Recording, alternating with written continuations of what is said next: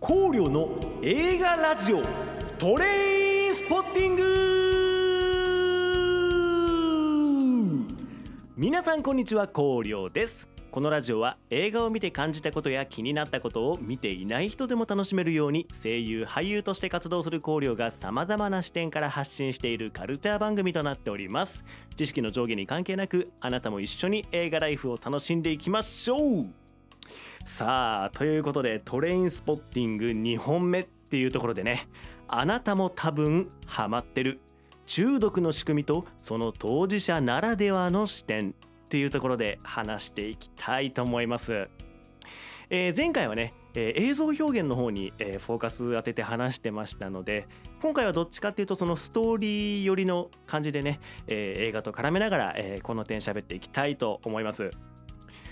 えー、その前回見てない方のためにねトレインスポッティング簡単な、えー、とおさらいからいくとその主人公レントンというねえーまあ、変わった名前のやつなんですけれどもこの主人公レントンというやつは、えーもうずっとねヘロイン中毒者でございましてでこのヘロイン中毒者のレントンが、えーヘロイン中毒者の視点でですね、えーいろんなことをこう悟っていくっていうような話になるんですけれども、まあ、この話の中でですねそのレントンはもちろんそのヘロイン中毒なんですけれどもそれ以外にもいろんな中毒者が出てくるんですね。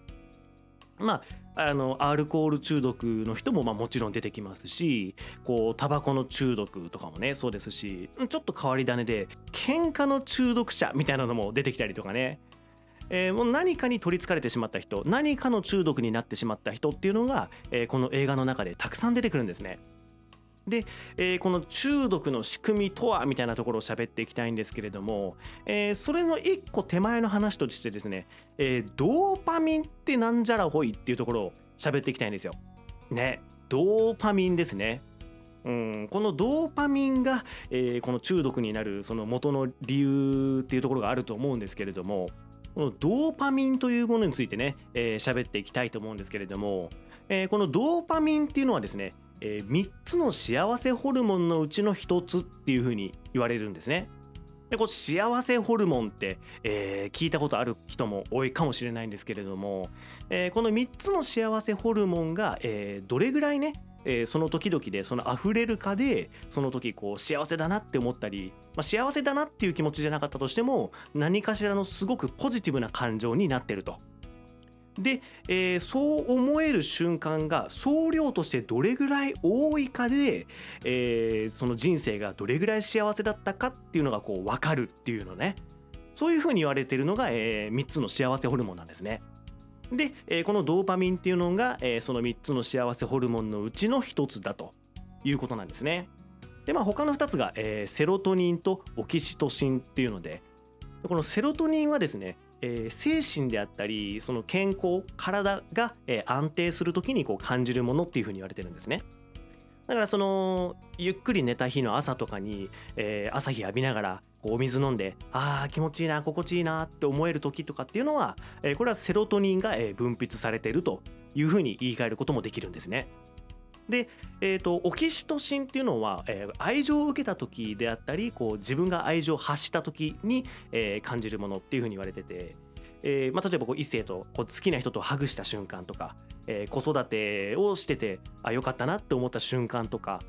異性であったりこ子供じゃなくてもこう友達のためになんかこうお金を支援したりとか、えー時間を使ってあげたりとかして、えー感謝されたりとかね。ってなった時も、えーオキシトシンが流れてると。はい、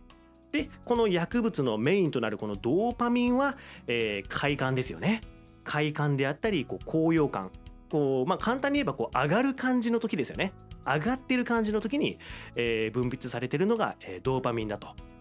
だから人生の幸せな瞬間っていうのはですねこの3つのホルモンがどれかしらのバランスでこう分泌されてる時っていうふうに言い換えることもできるんですよ。例えばこう老後大切なパートナーとねこう なんか縁側で朝日とか浴びながらお茶こうズズズっとすすりながらねああ幸せな人生じゃったのとかって言ってる時っていうのは、えーこれはさっきの言い方で言えばセロトニンとオキシトシンが分泌されてるっていうふうに言うこともできるんですね。もう元も子もない言い方ですけどねまあそういうふうに言うこともできるんですよ。ね。他例えばその大切な親友とねこう起業をしたりとかしてこう上場させたとかなんかすごい大きい成果を得たとかっていう時っていうのは、えー、オキシトシンとドーパミンが出てるっていうふうに言うこともできるんですね。でもっと言えばですね、えー、同じ事柄でも、えー、人によってそのどのホルモンが分泌されてるかっていうのが変わったりもするんですよ。っていうのは、まあ、例えば、えー、お金持ちになりたいっていう人っていうのはどの時代のどの国にもいると思うんですけれども、えー、このお金持ちになりたいっていうその理由が、えー、もうもういろんな女をはべらかしてもうこの世の中の遊び全部やり尽くしてもうそういうこともいろんなことやりたいからっていう理由だとしたらそれはドーパミンを分泌させたいから、え、お金持ちになりたいんですよね。うん、で逆にですねもう最近流行りのこうファイヤーがしたいとかあとあのー、こう不安のないねこう安定した生活を送りたいだからお金持ちになりたいとかっていうのはこれはセロトニンを分泌させたいからお金持ちになりたがっているっていうふうに言うこともできるわけで同じ事柄でもね人によってそれは、えーと、どの分類になるのかは違ったりするっていうのでこれ結構ね深掘ると面白かったりするんですよ。光陵の映画ラジオでここまで踏まえた上でですねえーまあ、今回のその映画でいうヘロインですね、まあ、ヘロインおよび、えー、何かしらのこう中毒になってしまう本質的な部分っていうのを、まあ、ちょっと考えていきたいんですけれども、えーまあ、僕の結論ですね。これはドーパミンを簡単にかつ大量に得る仕組みが身近なところにある。これがえー、中毒になってしまう本質なんじゃないかっていうふうに、まあ、僕は思ったんですね。はい。だからそれがきっかけで、えー、こうそこにねこうどんどんどんどんのめり込んでいってしまってでも途中からねそれ以外の物事にこう興味関心が持てなくなってきてでそこからまあ人によっては「あダメだダメだ何してんだ」ってなってこう戻ってくる人もいれば、えー、そこからもうどんどんどんどんねこう沼っていってしまって こう気づいた時にはもう時すでに遅しっていう風になる人もいるっていうのはあると思うんですけど、まあ、その最初のきっかけっていうかその中毒になる仕組みみたいなところは、えー、まあやっぱさっき言ってたこのドーパミンを簡単にかつ大量に得る仕組みが身近にある。あこれじゃないかなっていう風に思ってるんですよ。で、えー、これをですねこう分かりやすい例で例えたいんですけれどもここでタイトル回収ですね、えー、あなたもきっとハマってるっていう風にね と言わせてもらったんですけれども、えー、これを聞いてくださってるほとんどの方がですね、えー、今現在あるいは今までのどっかのタイミングでその中毒になったことがあるはずなんですよ。でこれ何かって言いますとスマホ中毒ですね。はい。これ聞いてドキッとした人もいるんじゃないですかね。これどう考えても触らなくていいような場面でスマホ触ってる時ってあるはずなんですよ。ね。だからその仕事で触んなきゃいけないとか、えー、とそのなんか明日の予定のためにとかね、うん、なんかの勉強のためにっていうので触ってる分には、えー、いいんですけれどもこれが例えばその TikTok なり YouTube ショートであったり何かしらのこうニュース番組であったり、えー、明らかにあちょっと今これやってる時間ないのにとかもうちょっとで家出なきゃいけないのにとか、えー、明日までに出さなきゃいけないあの資料が作り終わってないのにとかっていう場面でも、えー、シュッシュッってやるこの手のスライドの動きがどんどんどんどん止まらなくなっていっちゃうって一回はね経験したことあると思うんですよ。ね。だからこれっていうのはですね、えー、さっき言ってたドーパミンを簡単にかつ大量に得る仕組みが身近にあるっていうここをドンピシャで捉えてるのが、えー、このスマホっていうね、えー、恐ろしい機械だからだなっていうふうにまあ思ってるんですよ。ねほんと常に手元にあって無料でいつでも20秒ぐらいでねドーパミンを得ることができるんですよ。あかっこいい男の子踊ってるな可愛い女の子がなんか踊ってるなとかあこの実験するななんか爆発したあ面白いなとかねこれがちょっとしたやわいドーパミンがですねものすごく簡単に24時間、えー、得ることができてしまうんですね。だからですねもう僕もあの YouTube とかは あのこうあんまりこうどうしても自分の意思だとそのやめれないのであの1時間経つと強制的に YouTube が開けなくなるっていうアプリ使って 強制的に僕そういうの見れないようにしてたりとかするんですけど本当に恐ろしい機会を僕たちは常に手にしてるんですね。なので、えー、この「ストレインスポッティング」という映画内でそのヘロイン中毒の主人公レントンがいてそのヘロイン中毒のそのレントンをなんでこんなことになるんだよって思いながら見てもいいんですけれども、えー、この作中の中でそのメインで扱われるこのヘロインという薬物をそのある種同じ薬物っていうか同じその中毒になるものっていう意味でスマホっていう形でこう置き換えてみることもできるんですよ。でこれで置き換えてみることでですね、えー、この映画を見ると主人公レントンのねえー、作中のこの名言みたいなのがねもうほんと3割増しで言葉が染みてくるんですよ。だからね、えっと、そこを踏まえた上でですね、えー、トレインスポッティング、そのもう名言って言われてるような言葉がたくさんあるので、えー、これね、もうちょっとスマホと半分こう置き換えながら あの聞いていただきたいんですよ。ね、コリアの映画ラディオで、まあ、まずこう序盤の方でね、うん、こうレントンが言うわけですよ。豊かな人生なんて興味ない理由か？ヘロインだけがあるからさっていう言葉があるんですね。だからこれねこの映画が出たのってスマホがなかった時代なんでその見た人からしたら何言ってんだこいつとしか思わなかったでしょうけどこれスマホを誰しもが持ってるこの時代に生きてる僕らからすると一瞬ちょっとこう共感できちゃう場面ってありませんかね？ねえ。であの僕がねちょっと前に見たあのネットに落ちてたとある画像なんですけど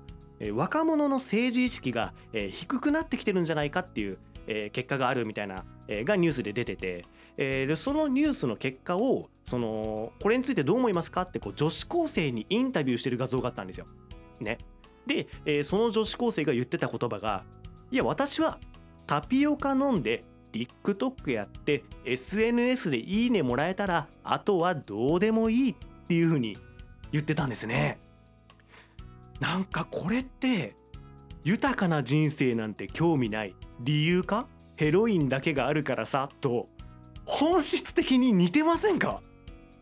でそのままね映画を見進めていくとですね、えー、まあ、途中でねこうレントンが気づき始めるわけですよ。俺の人生には何かが欠けているっていうことを言い始めるんですね。ヘロインだけばっかりやってて、えー、ドーパミンがバーンとこうね毎回毎回ドーパミンをこう簡単に入れて、えー、いやいいぜいいぜってこうなるんですけど途中からねなん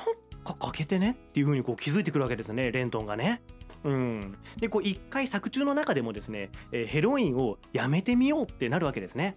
うん、友人同士で「俺たちこれじゃダメだよ」ってずっとこのままでいくの？ダメだよねってなってでこう友達の何人かで、えー、広大なね自然の中に空気を吸いに行ったんですよ。ね。だからこれあのさっきの話で言うところの、えー、セロトニンですよね。うん、セロトニンを分泌させに行こうぜっていう風になったわけですよ。まあ、そういう風には言ってないですけどね。うん。これなんかドーパミンだけじゃダメではないっていうねことでセロトニンを分泌したいっていうのでね、えー、自然の中に空気を吸いに行くんですけれどもでその時にですね、えー、全く感動できない自分たちがいることに気づいてしまったんですね。でその時に、えー、発してたレントンの言葉なんですけれどもこの時俺たち3人は健全な選択としてヘロインの再会を決めたっていうんですね。この言葉すごいなと思って健全な選択としてヘロインの再会を決めるんですね。でこの言葉いいですね。この何て言うか皮肉と自虐とこう言い訳とねなんかこういろんな感情だったりいろんな表現っていうのをこうギュッと一個にまとめたようなねえー、そんな言葉だなと思いましたね。だからですね、まあ、これ聞いてるとこう分かってきたかもしれないんですけれどもこの物語というのは、えー、薬物の恐ろしさをですねこうわざとらしくこう重苦しい感じでこう辛い感じで見せてくるっていうようなそういう映画じゃないですしこうなんかメッセージ映画でもないんですよ。薬物はダメなことなんだとかやらないようにしようねとかそういうことをえー主人公レントンは、えー映画を通してこっちに言ってこないんですよ。ね。あくまでも薬物中毒者の目線で人生って何なんだとか中毒になるってどういうことなんだとか、えーそんなものヘロインなんてやめなさいともっと普通の人生を送りなさいって言ってくる人たちってどういう風に映ってるっていうことであったりそういったことを、えー本当にあくまでも薬物中毒者の視点で淡々と見せてくるんですね。でそれを淡々と見せてくるからこそヘロイン中毒者ではない僕たちが、えーいろんなことを悟っていくというような映画になってるんですね。コリョの映画ラジオ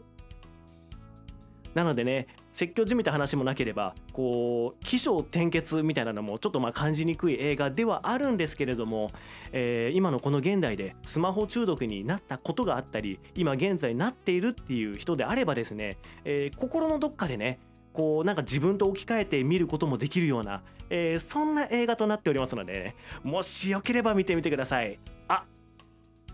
今あなた僕のラジオ聞きながら SNS 触ってませんか？触ってみたとしたら、えー一回その携帯置いて僕のラジオを聞きながらバックグラウンド再生できますから、えー僕のラジオを聞きながら、えー外に出て、えー一回空気吸ってみませんか？それではあなたに良き映画ライフを。またね